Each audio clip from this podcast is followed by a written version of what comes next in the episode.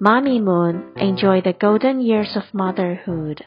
I see by Joe Cepeda. I see. I see.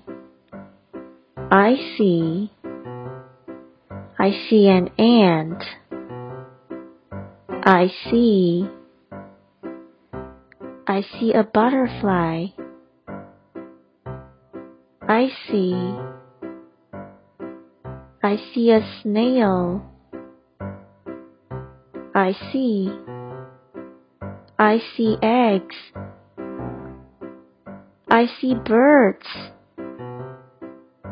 I see. We see. Boys and girls, let's do a quiz. Number one, what did the boy see? That's right.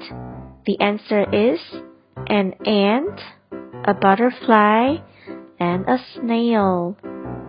Number two, what does the boy use to look at many of the animals? A magnifying glass.